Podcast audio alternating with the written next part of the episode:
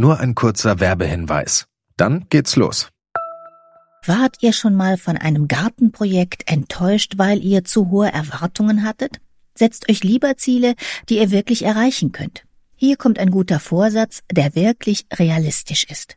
Dieses Jahr um die Altersvorsorge kümmern. Mit Clark könnt ihr euch ganz einfach dazu beraten lassen. Die kostenlose App hilft euch zum Beispiel dabei, mehr aus eurer Rente zu machen. Innerhalb weniger Minuten bekommt ihr einen Altersvorsorgevergleich, der euch die Top-Tarife anzeigt. Und wenn ihr euch die Clark-App runterladet und zwei eurer bestehenden Versicherungen eintragt, dann schenkt euch Clark mit dem Code GARTEN34 einen 30 Euro Shopping-Gutschein. Den Link findet ihr in den Show Notes.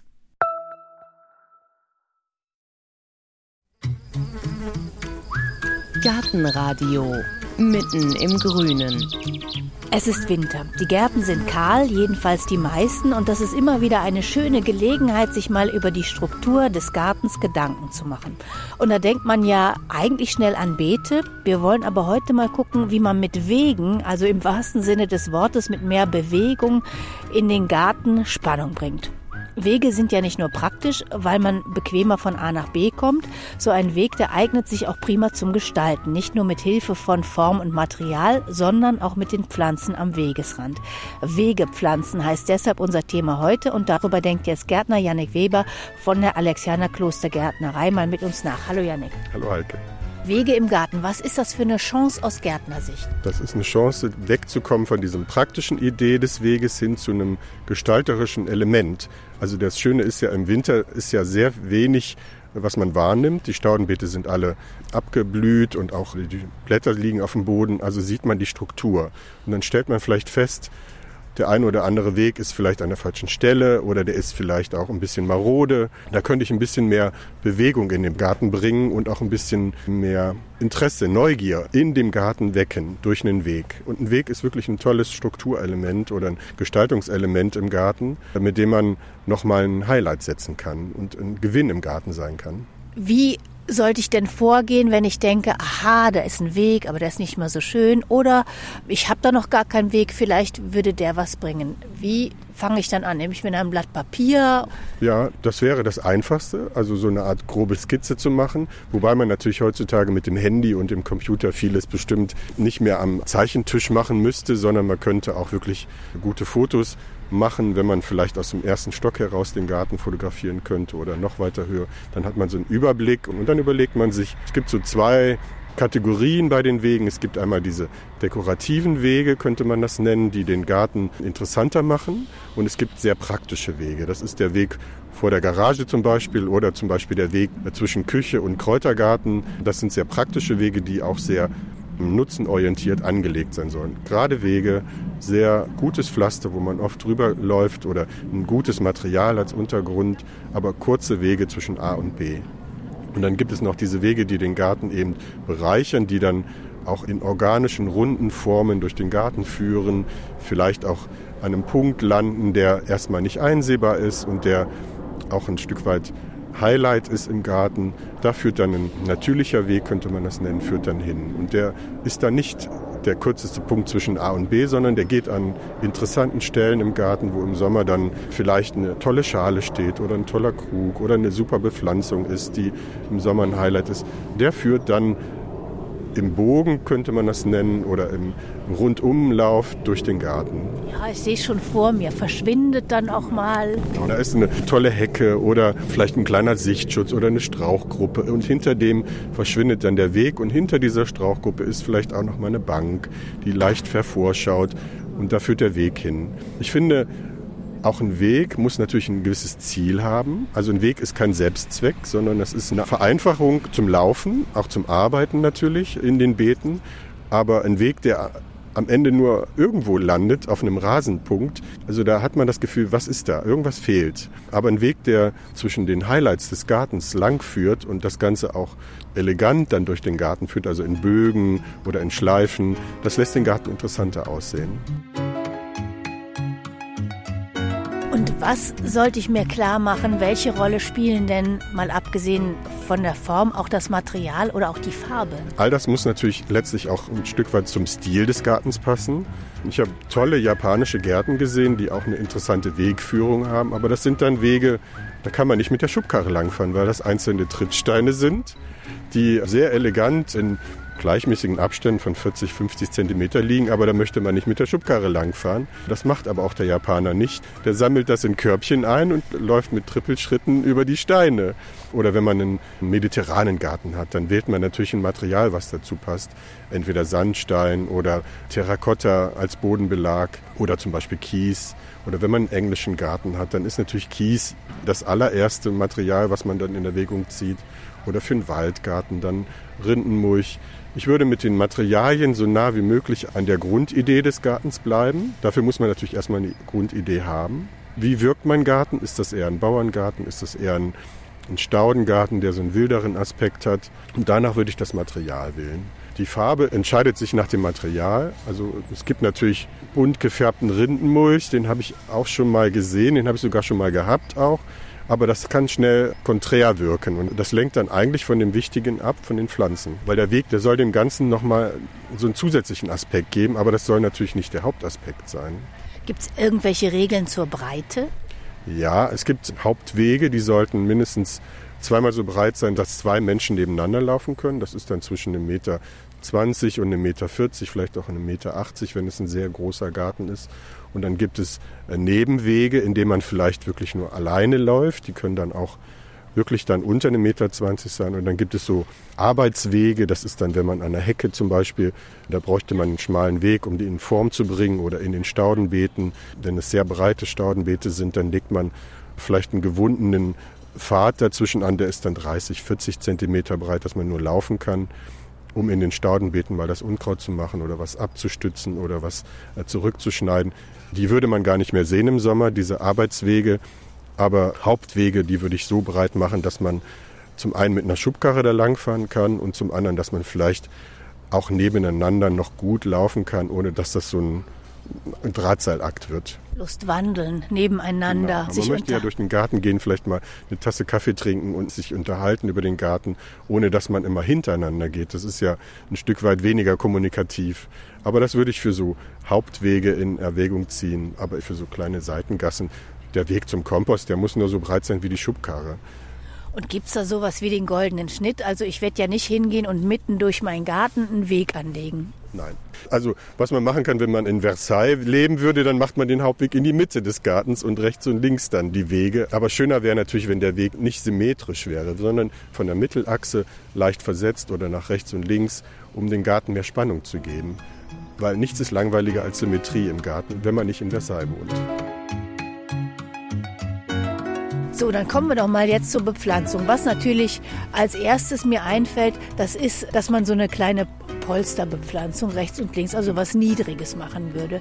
Also für die Randbepflanzung sind natürlich alle Steingartenpflanzen, sprich Blaukissen, Gänsekresse, Polsterflocks und, und, und. Diese ganzen niedrigen Sachen, die dann, was ja sehr schön ist, auch die Kanten brechen, also optisch die Kanten brechen. Weil es wirkt sehr kalt und leblos, wenn ein Weg sehr sauber an den Kanten geformt ist. In modernen Gärten sieht man das schon mal. Dann sind die Wegkanten auch mit einer Betonkante oder mit einem Kortenstahlband abgetrennt und dann wird auch darauf geachtet, dass das sehr klar ist und dass auch kein Grün drüber hängt. Aber das ist dann ein sehr cleaner Garten.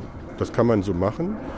Aber wenn man einen etwas natürlicheren Anspruch hat an den Garten, dann ist es schöner, wenn die Randbepflanzung auch ein Stück weit in den Weg hineinhängt, wächst und die geraden Kanten auch ein Stück weit bricht. Und selbst die runden Wegführungen ist es schöner, wenn ein Lavendel zum Beispiel in den Weg hineinhängt oder Sommer, Frühlings-Sommerstauden, die ersten dann im Frühjahr schon die Wegkanten so ein bisschen beblüht. Und wie mache ich das dann? Also nehme ich dann den Weg und pflanze dann wirklich den ganzen Weg entlang irgendwelche Pflanzen oder würdest du dann eher so Inselchen machen? Ja, also für einen rund geformten Weg, also für einen organisch geformten Weg würde ich immer verschiedene Variationen nehmen. Da würde ich halt über zwei, drei Meter würde ich eine Art von Pflanze nehmen Und dann würde ich aber wieder im Wechsel vielleicht eine andere nehmen. Ich würde es vielleicht auch rechts und links äh, nochmal variieren. Aber ich würde über maximal drei bis vier, also bei einer Weglänge von zehn Meter würde ich über drei bis vier unterschiedliche Pflanzen nachdenken. Ich würde dann nicht zu viel machen. Auch zu viel ist dann wieder zu unruhig. Aber auf zehn Meter, was ja doch relativ lang ist, mit vier verschiedenen oder fünf vielleicht verschiedenen Pflanzenarten für den Randbereich zu arbeiten, gibt Abwechslung, aber nicht Chaos. Und auch mit höheren Pflanzen. Ich könnte das ja dann auch so nehmen als so ein Staudenbeet, nur dass in der Mitte halt nichts ist. Also was man natürlich machen kann, ist schon mit höheren Sachen am Rand arbeiten. Das ist oft, dass äh, wenn wir hier Kunden haben, die eine Beetplanung wollen, dann haben die natürlich diesen klassischen Höhenunterschied, dieses Treppenartige in den Beeten oft in Gedanken. Aber letztlich muss man das gar nicht. Wenn die Staude im Fußbereich nicht hässlich wird, also nicht kahl wird und unschön ist, dann könnte man auch eine hohe, sprich etwas, was so 60, 80 Zentimeter hoch ist, kann man auch schon an den Rand setzen. Das gibt dem Ganzen nochmal zusätzlich Spannung. Zum Beispiel?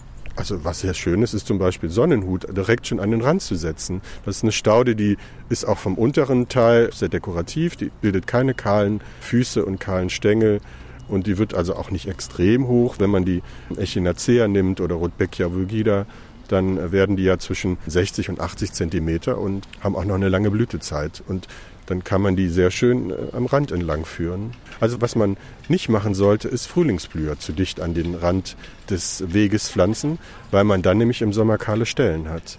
Man muss sich bedenken, dass die Schneeglöckchen, dass die Krokusse, die Tulpen, die Osterglocken, wenn die ihr Highlight im März, April, Mai hatten, dass sie dann natürlich verschwinden. Und dann hat man am Weg erstmal lange gelbe Blätter, sehr lange die gelben Blätter. Bis sie eingezogen sind, hat man da so einen unschönen Fleck mit gelbem Laub. Deswegen würde ich Frühlingsblüher entweder in Töpfe an den Rand stellen. Das kann man nämlich auch machen, dass man auf den Gehweg einzelne Töpfe setzt, natürlich an den Rand, nicht in die Mitte, um so im Frühjahr ein paar Highlights zu haben. Oder man pflanzt diese Frühlingsblüher dann wirklich in die dritte Reihe. Die sieht man ja im Frühjahr genug, weil die Stauden ja noch nicht hoch genug sind. Und dann auf den gegenüberliegenden Seiten pflanze ich dann dasselbe? Also ich würde eher so gegensätzlich pflanzen. Also wenn man den Weg so vielleicht in Zickzackform aufteilen würde, dann würde ich direkt neben mir habe ich Blaukissen und auf der anderen Seite habe ich zum Beispiel Polsterflocks. Und dann würde ich hinter den Polsterflocks wieder das Blaukissen setzen und auf der anderen Seite den Polsterflocks hinter das. So ein bisschen im Wechsel, aber ich würde es nicht mathematisch machen. Auch das wirkt ja irritierend, wenn man da zu technisch an die Dinge rangeht. Aber so ein ganzer Wegstreifen mit einer Pflanze hat natürlich auch ihren Charme, das muss man sagen. Also wenn man sich überlegt, wenn so ein Weg in den ähm, Gemüsegarten mit Kräutern, sprich mit Lavendel oder Rosmarin zum Beispiel bepflanzt ist und der dann auch noch am Weg in Heckenform geschnitten ist, als kleine Hecke, dann hat das natürlich auch seinen Charme. Das äh, sieht Sommer wie Winter äh, interessant aus. Und im, im Hochsommer, wenn die Blüte ist, dann kippt auch der Lavendel noch mal ein Stück weit in die Wege hinein und macht den zwar ein bisschen schmaler, aber es ist ja trotzdem interessant und der Weg wirkt dann auch lebendiger. Also so ein reiner kahl geschnittener Weg, der sehr sauber ist, rechts und links, der wirkt natürlich auch ein bisschen leblos. Wild könnte ich denn da vorgehen? Also ich war mal in Weinheim im Schaugarten für Prärie. Da waren alles Sommerpflanzen, die waren, glaube ich, drei Meter hoch. Und da konnte man dann wie durch so ein Labyrinth durchgehen oder so. Ist das was für zu Hause? Kann man das mal machen oder mal ein Jahr äh, ausprobieren? Oder würdest du sagen, nee, also das sieht nicht aus? Das ist eigentlich eine schöne Idee. Also das ist eine Frage der Breite des Wegs zum einen. Also wenn man natürlich nur einen Meter breiten Weg hat, dann ist rechts und links mit hohen Sachen zu arbeiten, kann das Ganze sehr eng wirken lassen und vielleicht auch ein bisschen bedrückender. Aber wenn man eine Wegbreite hat von über einem Meter, 50, dann ist das sehr interessant, wenn man rechts und links von dem Weg vielleicht auch einfach hohes Gras hat, was aber stabiles hohes Gras, was nicht in den Weg hineinragt oder sehr, sehr aufrechte Sonnenhut, Fallschirmsonnenhut zum Beispiel oder Vernonia, diese Prärieastern, die dann auch 1,80 Meter hoch werden das hat natürlich was von einem Wandelgang und auch was Beschützendes, wenn die rechts und links dann sich vielleicht sogar im oberen Bereich treffen und man geht durch so eine Art lichten Tunnel. Das wäre interessant. Und auch das Pendant dazu gibt es ja in den Schlossgärten. Dann hat man diese Hainbuchengänge gehabt und man fühlte sich wohl. Und gerade im Hochsommer, wenn die Sonne so scheint, dann ist das schön, wenn der Weg nicht so heiß ist und man durch so einen Wegbereich geht, der ein bisschen schattiert ist. Welche Gräser könnte ich da nehmen? Also was ja interessant wäre, wäre das hohe äh, Chinaschiff Miscanthus giganteus, was ja im Laufe des Jahres dann über zwei Meter hoch wird. Und wenn das dann am Wegrand auch noch ein Stück weit im Wurzelbereich eingegrenzt wird, weil das breitet sich gerne aus, dann hat das was fast Exotisches von japanischem Garten. Dieses hohe Chinaschiff, das sieht ein bisschen aus wie Bambus. Man schneidet es im Frühjahr wieder zurück und hat wieder Licht und sieht dann die Frühlingsblüher zum Beispiel, die unter dem Chinaschiff wachsen. Ja, es hat natürlich nicht jeder Platz dafür, aber wenn wir jetzt schon mal so spinnen, könnte ich mir dann auch irgendwie so eine kleine Allee oder irgendwie was mit Bäumen auch in einem kleineren Garten machen? Das könnte man natürlich machen. Also eine Baumgruppe als Wegpunkt auch, als Wegziel auch, wo man den hinführt, ist eine schöne Idee. Zum einen könnte man natürlich einen Baum in den Weg setzen und den Weg rechts und links dran herumführen. Wenn das ein interessanter Solitärbaum ist, der vielleicht dann auch noch einen Stamm hat mit einer Kugelkrone oder einer schön geformten Krone, man könnte natürlich auch rechts oder links von dem Weg her eine schmale säulenförmige Gehölzbepflanzung haben, also so eine Art Allee, säulenförmigen äh, Faulbaum zum Beispiel oder Zwergbirken oder äh, was interessant ist, ist zum Beispiel Obstbäume rechts oder links vom Weg her zu führen. Das bereichert den Weg oder auch den Garten durch den Weg dann um einiges, ja. Ich habe mal gesehen, da hatte einer keinen Platz mehr im Garten und dann hat er einfach wie so eine kleine Hecke, so ein Spalier gemacht für Obst, ja. aber nur kniehoch. Mhm. Muss man können. Aber ja. würdest du sagen, das wäre auch eine Wegbegrenzung? Ja. Das ist ja eine optische Wegbegrenzung. Das ist natürlich nicht, was einen vom Fallen schützt in die Beete. Aber das lässt den Weg und die Bepflanzung, die gewinnen beide beieinander. Natürlich ist so ein Zwergform geschnittene Obstsache ist schon hohe Gärtnerkunst. Da muss man sich gut mit beschäftigen. Aber man könnte zum Beispiel auch Johannisbeersträucher oder Stachelbeersträucher an den Weg pflanzen oder Johannisbeerstämmchen zum Beispiel oder Stachelbeerstämmchen. Die sind ja sehr niedrig. Da ist nicht viel an Aufwand zu betreiben, um die zu pflegen. Und das Schöne ist, wenn das so nah am Weg ist, dann ist das mit dem Ernten ein Selbstläufer. Man läuft in den Garten, läuft an dem Obstbäumchen vorbei und er erntet sich eine Handvoll Früchte. In Schloss Sanssouci, da gibt es auch so Pfähle, die sind mit Ketten verbunden und da wächst der Wein dran. Und da sind auch wirklich die Reben so kniehoch etwa. Ist das was, was man ja. mal versuchen könnte oder ist das für einen Laien zu schwer? Nee, das ist nicht kompliziert. Also das ist ja das Schöne bei dem Wein. Also ich kenne das auch, das gibt es schon seit Jahren da, diese Umrandungen mit den Ketten. Ja, sieht toll aus, gerade wenn die Trauben dann reif sind. Das hat so was von, man geht da durch und nimmt sich eine Handvoll Trauben beim Spazierengehen. Das ist machbar. Also Wein ist sehr unkompliziert und wenn man einen sonnigen Platz hat und man muss ja nicht hochwertige Ketten nehmen, man könnte auch einfach Sisal nehmen oder ähnliches. Und wenn man das in einer Höhe von 60, 70 Zentimeter macht, dann fällt das auch nicht auf den Boden, die Trauben. Ja, das ist eine schöne Idee. Und wenn man das elegant führt durch den Weg, dann äh, kommt man auf einen Punkt, wo man dann vielleicht noch mal eine Laube hat mit Weintrauben und dann ist das eine sehr schöne Verbindung zwischen Weg und dem Highlight. Also was man vielleicht überlegen sollte, ist, es gibt so einen Klassiker, der zu einem Weg gehört, ist zum Beispiel der Rosenbogen. Das ist zum Beispiel auch etwas, wo man einen Weg hinführen könnte, an einen Punkt, wo man vielleicht wenn man so eine Art Allee möchte, man könnte auch zwei oder drei Rosenbögen in einem Abstand von einem Meter setzen und dann das Ganze wie so eine Art Rosenlaube auch machen, durch die man durchgeht auf dem Weg. Das ist ja ein Punkt, an dem man den Blick führen kann und auch seine Gäste führen kann und den Weg führen kann.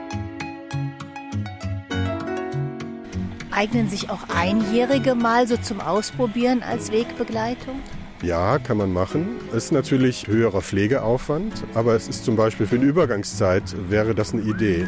Wenn man jetzt im Sommer nicht allzu viele Stauden hat, dann ist die Idee mit den Einjährigen, müssen nicht unbedingt Eisbegonien sein, aber zum Beispiel Kosmeen oder Duftsteinrich oder Geranien, der Klassiker, die können den Weg interessant machen. Die würde ich allerdings vielleicht ein bisschen gemischter verwenden. Also was im lockeren Staudenbereich nicht so schön ist, ist, wenn man Dinge nur in Reihe setzt. Also eine Reihe von Tagetes, die sehen zum Beispiel im, im Gemüsegarten, haben die ihre Berechtigung, weil die da noch zusätzlich natürlich auch noch äh, Schädlinge fernhalten.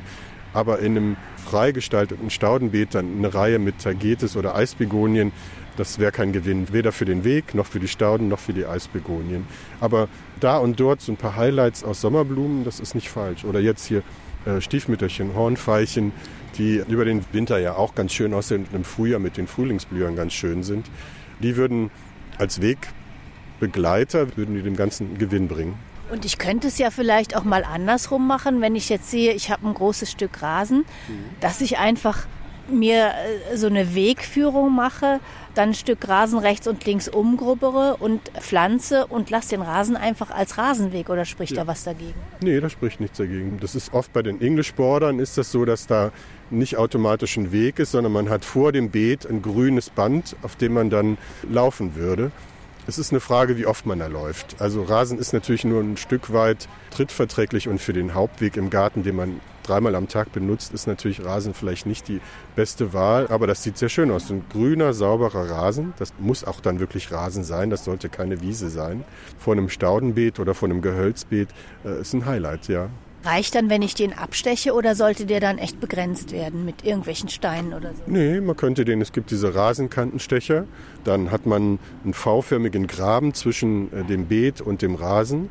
Und das macht man, wenn man es wirklich gut machen möchte, macht man es zweimal im Jahr und dann sieht das wieder vernünftig aus. Aber ich würde eben so eine Art Graben, das ist nicht breit, wir reden über vielleicht handlang ist dieser Abstand zwischen dem Rasen und dem Beet. Und da kann dann auch im Laufe des Sommers können die einzelnen Stauden das auch nochmal äh, locker überwinden, auch im Wuchs, also überkippen. Aber am schönsten ist es wirklich, wenn die äh, Grenze dann sehr klar ist. Und was wäre eine schöne pflanzliche Begleitung für so einen Rasenweg? Ach, da gibt es die Klassiker. Schafgarbe oder Frauenmantel wären zum Beispiel sehr schöne Randbepflanzungen, die dann auch ohne Blüten ganz interessant aussehen. Alle möglichen Asterarten sind zum Beispiel eine schöne Kombination. Für den Schattenbereich zum Beispiel Funkien oder Bergenien oder Farne, wenn es etwas schattiger ist. Und für den Sonnenbereich Fingerkraut haben wir hier zum Beispiel, steht vor uns. Die Auswahl ist groß. Ich würde nicht zu flach werden. Es gibt ja sehr typische Bodendecker. Wir hatten ja, glaube ich, schon mal eine Sendung über teppichartige Bodendecker. Da würde ich jetzt eher Abstand nehmen, weil das optisch zu sehr dem Rasen ähnelt. Aber mittelhohe Stauden, also sprich etwas, was so zwischen 15 und 40 Zentimeter hoch ist, das würde ich schon an den Rand setzen. Eine Wolfsmilch zum Beispiel, die ist wintergrün und äh, sieht auch immer dekorativ aus und es gibt kompakte Arten. Da ist die Auswahl relativ groß. Und zu welchen Wegen passen denn so diese kleinen Hecken, die man so kennt? Ja. Früher nahm man Buchsbaum, heute eher Ilex. Ja. Aber wo würdest du so einen Weg nehmen? Sowas ist natürlich eher für einen Bauerngarten das äh, Thema. Da kann man natürlich auch ein paar Kurven mit einbauen, aber das ist äh, vom Thema her passt das am besten zu so einem Bauerngarten oder vielleicht noch zu einem mediterranen Garten, der so eine Art leichten Schlossgarten-Touch hat. Da passt natürlich diese in Form geschnittene, kompakte grüne Hecke, sei es jetzt Ilex, sei es jetzt Lonicera, dieses Maigrün heißt die Sorte. Das passt am besten dazu. Oder zu so einem Klostergarten. Also was wir mal hatten, hier war auch ein Klostergarten, der hat so ein Wegekreuz und die Wege waren auch mit Rindenmulch belegt und äh, die Kanten waren ganz klar mit Maigrün abgezirkelt und die mussten zweimal im Jahr geschnitten werden, damit das sauber aussieht. Gibt es sonst noch Alternativen für Hecken? Wenn ich eine kleine schöne Hecke hätte, gerne am Weg entlang? Ja, also man könnte überlegen, ob man zum Beispiel, es gibt im Gehölzbereich gibt es sowas wie Spireen, das sind kleine rosa bzw. weiße Sorten gibt es auch, das sind kompakte, Spirea japonica zum Beispiel oder Potentilla Fingerkraut, das ist ein Fünffingerkraut, das ist auch eine sehr schöne kompakte kleine Geschichte für den Randbereich, die gibt es in weiß, in rosa, in rot, in gelb. Das wäre eine Idee. Für den schattigeren Bereich könnte man zum Beispiel Azaleen als Wegbegleiter nachdenken. Das ist natürlich, wenn die dann blühen, ist das ein einziges Farbenmeer, also noch bunter geht's gar nicht. Aber die haben auch den Vorteil, dass die Azaleen eben, das machen die Japaner und Chinesen, die schneiden die sehr ordentlich, alles was so rauswächst und dann gibt es einen sehr gleichmäßigen, ordentlichen Wuchs, der dann einem Weg folgen kann. Und du hast am Anfang schon gesagt, ein Weg braucht ein Ziel, also der soll nicht einfach irgendwo aufhören. Aber könnte ich mir auch, ich sage jetzt nicht einen Fake-Weg, aber so eine Illusion pflanzen, also dass ich einen Weg mache, aber mehr so als Blühband, der gar kein Weg ist, den ich nicht betrete, sondern der einfach so eine Struktur durch meinen Garten führen lasse, dass man dann zwar eine Wegführung macht, aber die dann bepflanzt, also wie so ein Kunstwerk. Keine schlechte Idee. Wir hatten ja mal eine Sendung über richtig bepflanzte Wege, dass man das vielleicht dann nochmal aufgreift, die Fugenbepflanzungen und das Aufbrechen der Wege. Was ich mal gesehen habe, war ein Weg, der, der führte eigentlich auch ins Nichts, aber der endete in einem sehr lockeren Bewuchs. Also die Platten waren am Anfang sehr ordentlich gelegt und die wurden immer lockerer gelegt und am Ende endeten dann ein, zwei Platten in einem Art äh, Beet. Und der Übergang war so fließend zwischen Weg und Beet gewesen. Und das wäre vielleicht auch noch eine Idee, die man umsetzen kann. Man fängt ordentlich an und wird immer, immer freier in der Wegstruktur auch. Wann merkst du, pack dich einen Weg, wenn du irgendwo unterwegs bist? Wenn der Weg mich etwa dahin führt, wo es interessant ist. Also dann ist es ein gut gemachter Weg. Zum einen, wenn ich nicht vor mich hinstolpere, dann ist es auch ein gut gemachter Weg. Aber wenn der Weg mich an ein interessantes Ziel führt, dann ist es der richtige Weg. Ja.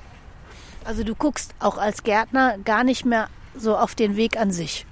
Also ich sehe natürlich frisch, also gut gemachte Wege, wenn die neu angelegt wurden, dann nehme ich die auch wahr und dann sehe ich auch eine Qualität in der Verarbeitung und im Material. Aber ich bin dann doch mehr Gärtner als Betonbauer, dass ich die Pflanzen sehe. Also ein gut gemachter Weg ist eine Kombination aus den Dingen daneben. Der Weg hilft mir, an den Punkt zu kommen, den Garten zu genießen. Welches ist der ungewöhnlichste Weg, an den du dich erinnerst, den du mal gesehen hast? Also was ich mal gesehen habe, Freunde haben einen Weg gemacht aus einzelnen Kieselsteinen, die in ein Fundament gesetzt wurden. Und diese Kieselsteine wurden nach Farben ausgesucht und nach Formen. Das hatte fast was von griechischem Mosaik.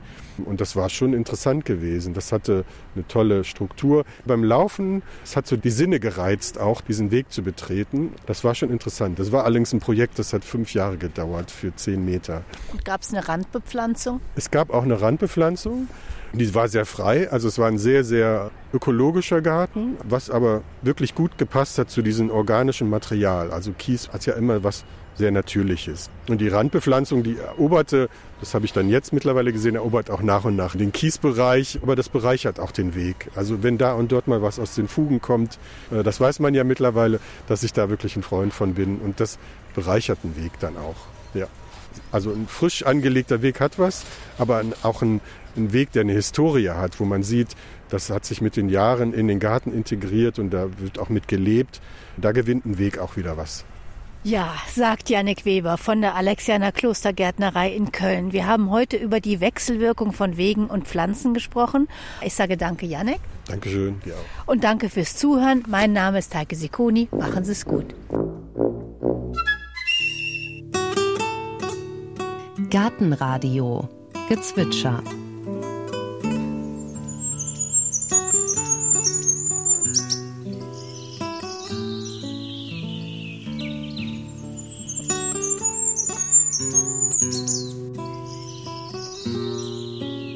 Das war das Wintergoldhähnchen. Gartenradio Ausblick. Mach doch mal was über Anja Maubach. Immer wieder und mit schöner Regelmäßigkeit ist in den letzten Jahren dieser Wunsch im Gartenradio Postfach gelandet. Und jetzt hat's geklappt. Anja Maubach ist eine der bekanntesten Gärtnerinnen, Gartenplanerinnen Deutschlands. Sie stammt aus einer berühmten Gärtnerfamilie. Sie ist die Urenkelin von Georg Ahrens. Der war neben Karl Förster aus Potsdam und Ernst Pagels aus Leer wohl einer der drei wegweisenden Gärtner im letzten Jahrhundert. 1863 ist er geboren. Genau 100 Jahre später kam Anja Maubach zur Welt. Persönlich hat sie ihren Großvater gar nicht mehr kennengelernt, aber das Gärtnergehen, das hat sich wohl fortgepflanzt. Mit großem Erfolg führt sie heute die Gärtnerei Ahrens Maubach in Wuppertal-Ronsdorf. Immer noch ein Mecker für Pflanzenfreunde. Und in der nächsten Folge erzählt sie, wie dieser für sie persönlich unbekannte Großvater sie geprägt hat, warum sie ohne England und vor allem ohne die englischen Gärtnerinnen nicht die Gärtnerin geworden wäre, die sie heute ist.